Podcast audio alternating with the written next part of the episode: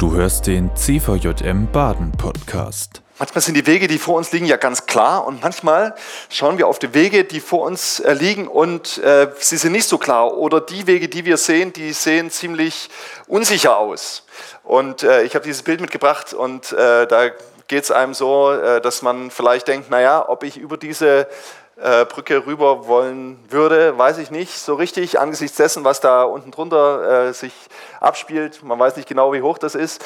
Und äh, wenn wir jetzt hinausgehen als äh, Jahresteamer in diese Welt, äh, wenn ihr hinausgeht, dann ist es so in eurem Leben, dass manche Dinge irgendwie klar sind.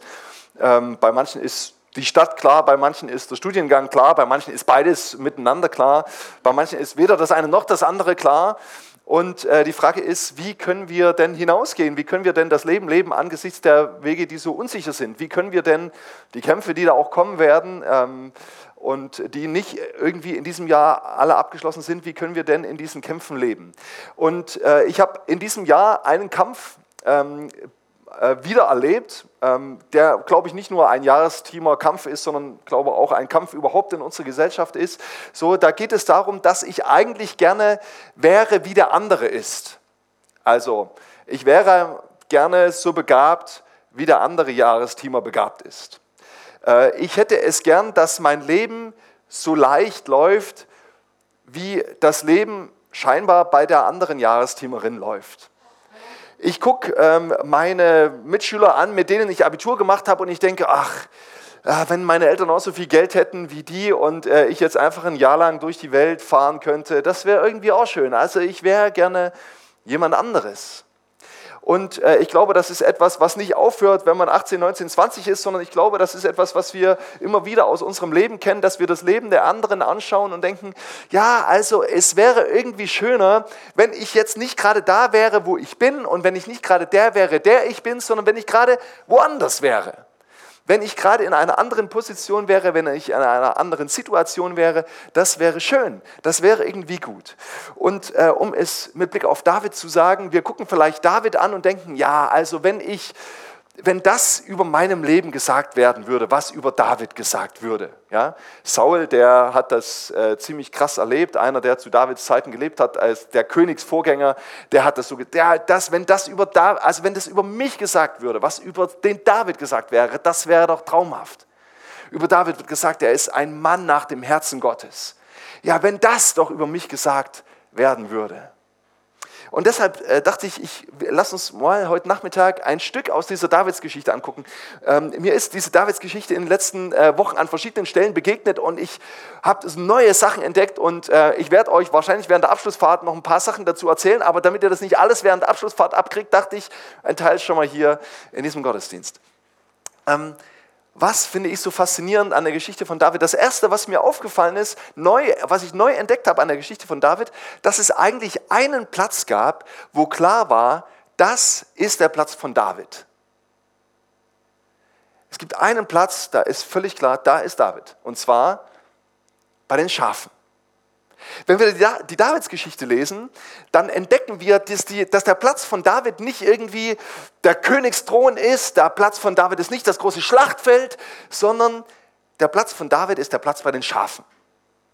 Also es gibt eine große Familienfeier, alle werden zusammengerufen, alle sind da, nur der David, der ist bei den Schafen.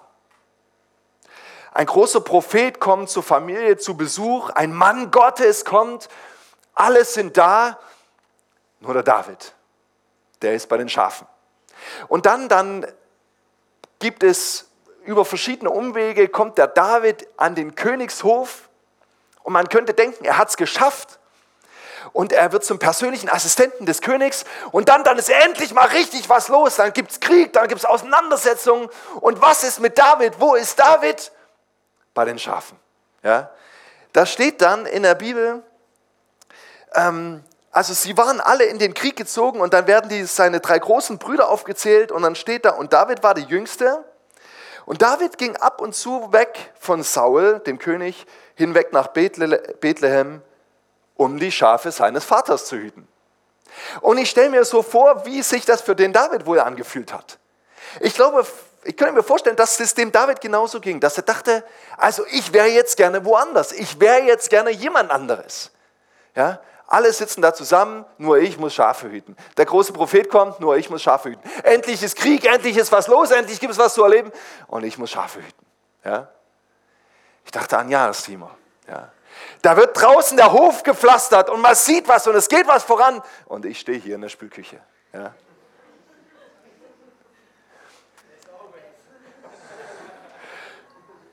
Da ist draußen bombastisches Wetter und die Frühschicht, die fährt an den See und ich habe hier Dienst im Speisesaal und es ist noch Frauenwochenende. Ja?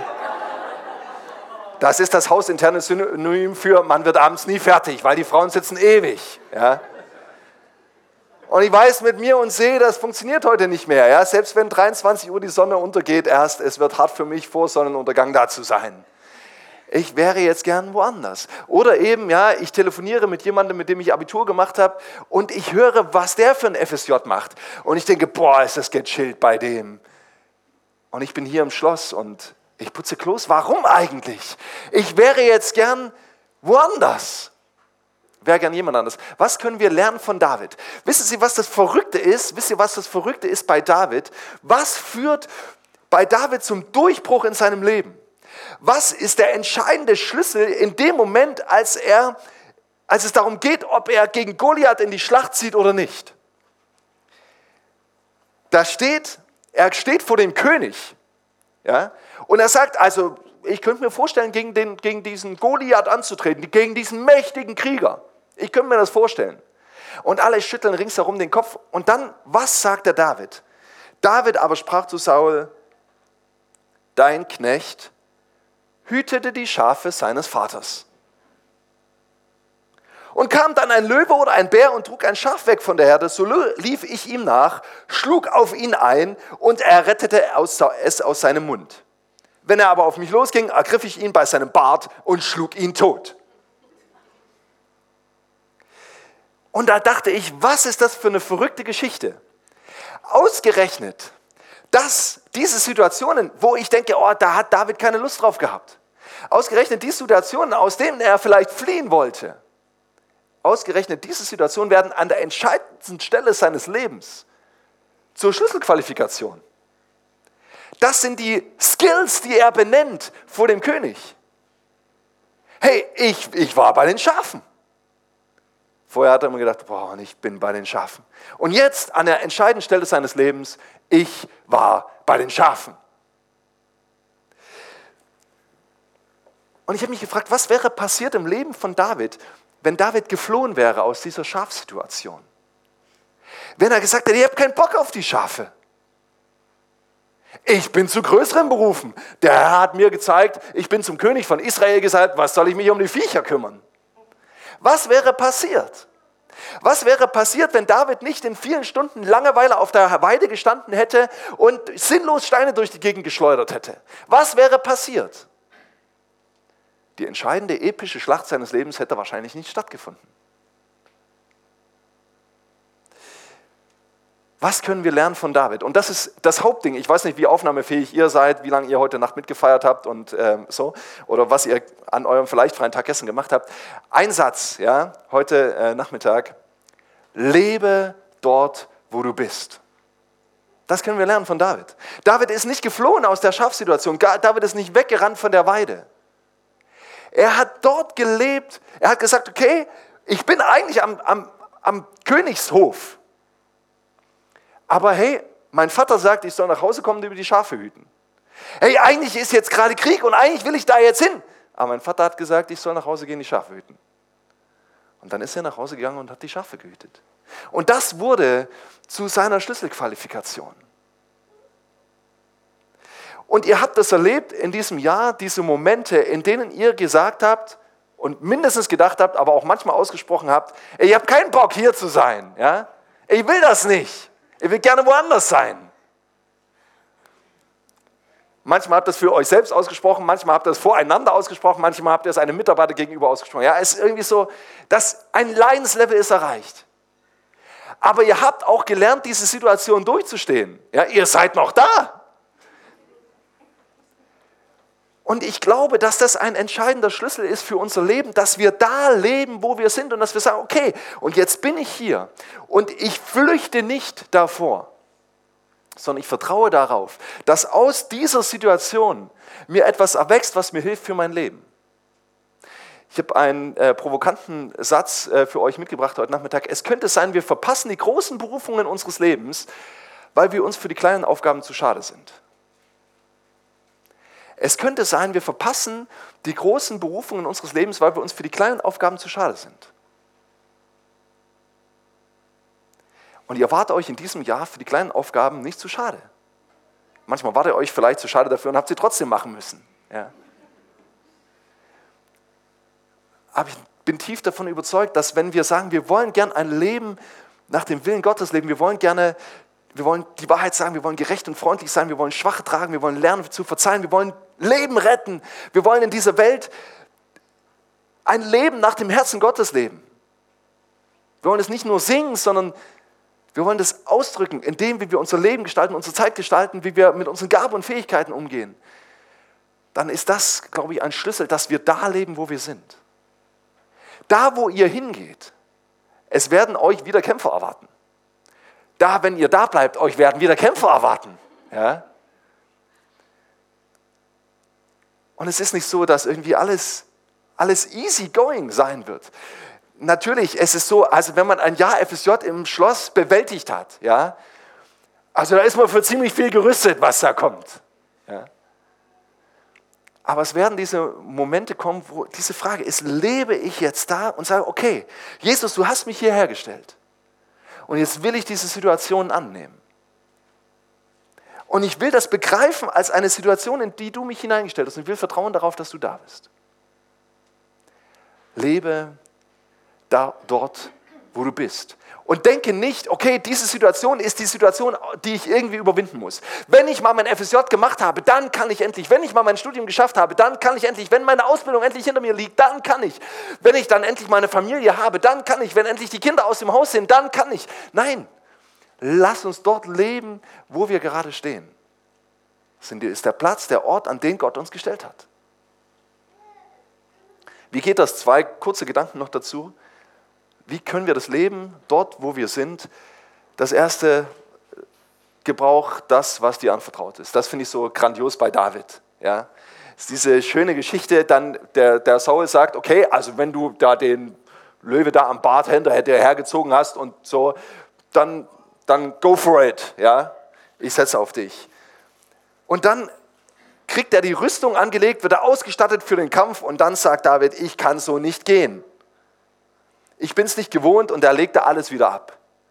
Und er nahm seinen Stab in die Hand und wählte fünf glatte Steine aus dem Bach und tat sie in seine Hirtentasche und dann nahm er die Schleuder in die Hand und ging dem Philister entgegen. Er hat das gebraucht, was ihm anvertraut war. Er das, was ihm vertraut war. Das, was er hatte. Nicht das, was andere irgendwie ihm gesagt haben, was er unbedingt bräuchte. Und nicht das, wo er irgendwie dachte, ja, wenn ich das hätte, dann könnte das vielleicht gehen sondern hat mit dem gearbeitet, was er hatte. Was ist das, was dir in deinem Jahr jetzt hier, was ist, was ist dir neu anvertraut worden? Was ist die Kompetenz, wo du sagst, da habe ich entdeckt, das habe ich, das ist eine Gabe, die Gott in mich hineingelegt hat? Was ist das? Was ist das, womit du wuchern kannst in deinem Leben? Was ist gewachsen in diesem Jahr? Lass uns das gebrauchen. Gebrauche das in deinem Leben. Auch da nicht immer das gucken, was die anderen, wenn, wenn ich so wäre wie. Sondern wir können von David lernen, er, er nimmt das, was ihm anvertraut ist. Und sehnt sich nicht nach dem irgendwie anderen. Nur was dich in deinem Leben herausfordert, verändert dich. Ja? Also, wir können ja manchmal sagen, wenn wir jetzt, also wenn wir jetzt was anderes hätten, dass die Herausforderung ist so groß, wenn wir jetzt was anderes hätten, dann könnten wir das vielleicht bestehen. Wir hatten viele verschiedene Herausforderungen in diesem Jahr. Miteinander, ihr untereinander, ja. Ja, aber das, auch das haben wir erlebt. Das, was uns herausgefordert hat, das, was dich herausgefordert hat, das hat dich in diesem Jahr verändert. Und dadurch ist dir etwas anvertraut worden. Also, lasst uns da leben, wo wir sind, indem wir das gebrauchen, was uns anvertraut ist und indem wir vertrau darauf vertrauen, dass der Herr da ist. Nicht, weil wir so großartig sind.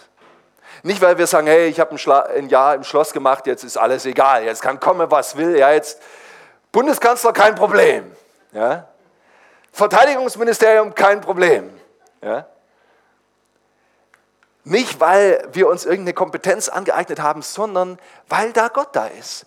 Das finde ich so faszinierend an David. Dann geht er diesem Philister entgegen. Und was sagt er ihm? Er sagt nicht, ach übrigens, ich habe die Löwen erschlagen jetzt, was willst du mir eigentlich? Sondern er sagt zu ihm, ich komme zu dir im Namen des Herrn. Im Namen des Herrn Zebaoth. Des Gottes, der, des Herres Israel, den du verhöhnt hast. Und heute wird dich der Herr in meine Hand geben. Der Herr wird es machen. Geschichte bekannt, was dann danach passiert. Und er stirbt übrigens nicht durch den Stein in seinem Kopf, aber ähm, das kann man zu Hause nachlesen, woran er wirklich stirbt. Ja, vertraue, denn der Herr ist da. Deshalb, deshalb können wir hinausgehen in diese Welt. Deshalb kannst du ein halbes Jahr hier bleiben. Deshalb kannst du in eine Stadt gehen, die du vielleicht noch nicht kennst. Deswegen kannst du einen Studiengang anpacken, bei dem du denkst, uh, weiß noch nicht. Also wenn ich das höre, Informatik, boah, höchster Respekt. Ja? Aber ich glaube, es ist wichtig für unser Leben, dass wir uns eben nicht dann verlassen auf die Kompetenzen, die wir uns irgendwann angefressen haben, dass wir uns nicht verlassen auf unsere Lebenserfahrung, sondern warum können wir hinausgehen in die Kämpfe in unserem Leben?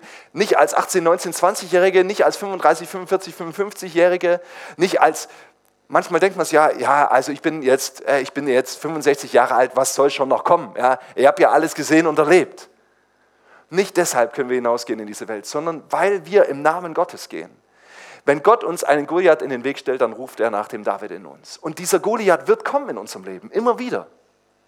Und Gott lässt es zu, dass, dass Goliath uns im Weg steht. Aber dann, weil Gott uns in uns nach dem David ruft, nach dem, der sagt, weil der Herr auf meiner Seite ist. Deshalb kann ich heute hier stehen.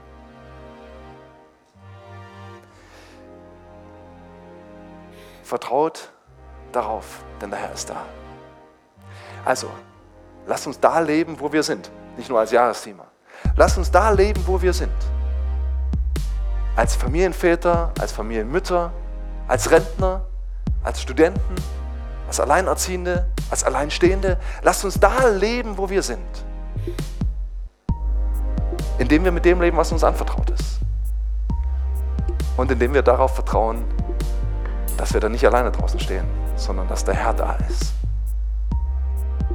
Das war die aktuelle Folge des CVJM Baden Podcast. Wenn dich etwas angesprochen hat, du motiviert oder inspiriert wurdest, dann komm doch gerne darüber mit deinen Freunden ins Gespräch. Falls du Fragen, Anregungen oder Themenwünsche hast, schreib uns eine Mail an info@cvjmbaden.de. Erfahre mehr über den CVJM Baden und besuche uns auf Instagram unter cvjm.baden oder im Web auf cvjmbaden.de. Gerne kannst du den Podcast teilen. Wir wünschen dir eine gesegnete Woche. Bis zum nächsten Mal.